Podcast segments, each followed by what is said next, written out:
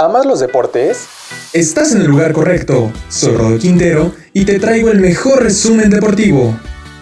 Arrancamos este martes con el ganador del Balón de Oro 2021 otorgado por la revista France Football, y es que el argentino Lionel Messi ganó su séptimo galardón tras superar en votaciones a fenómenos del deporte como Cristiano Ronaldo y Robert Lewandowski.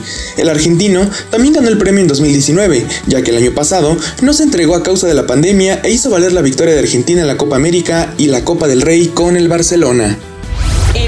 MX. En España, el conjunto merengue ya cuenta con Hazard, Alaba y Rodrigo, por lo que los únicos jugadores que no estarán disponibles para el partido de liga son Gareth Bale y Dani Ceballos. En la citación entraron Hazard y Rodrigo, tras superar sus respectivas gastroenteritis, y se espera que el conjunto blanco consume otra victoria más para seguir liderando el campeonato español. En vivo MX. Seguimos con temas de automovilismo, porque Antonio Giovinazzi hará su debut en la Fórmula E.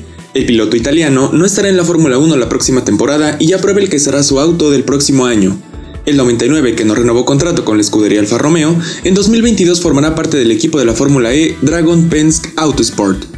En vivo MX. Y hablando de la Liga MX, el domingo pasado el conjunto de León eliminó al Puebla en la vuelta de los cuartos de final de la Liga MX, tras ganarle por un marcador de dos goles a cero. El encuentro se llevó a cabo en el Estadio Nou Camp, ubicado en la ciudad de León, Guanajuato.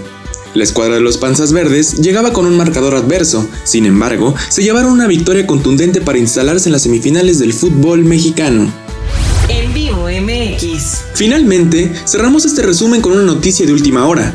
Adivinen quién podría regresar al banquillo de Santos. Así es, Pedro Caixinha, el estratega portugués ya estuvo al mando de los guerreros durante los años 2012-2015, donde no hizo las cosas nada mal, y tras la salida de Guillermo Almada, podría regresar como nuevo DT de Santos Laguna. Con esto llegamos al final del resumen deportivo. Te invito a suscribirte a este podcast para que no te pierdas la información deportiva más relevante del momento.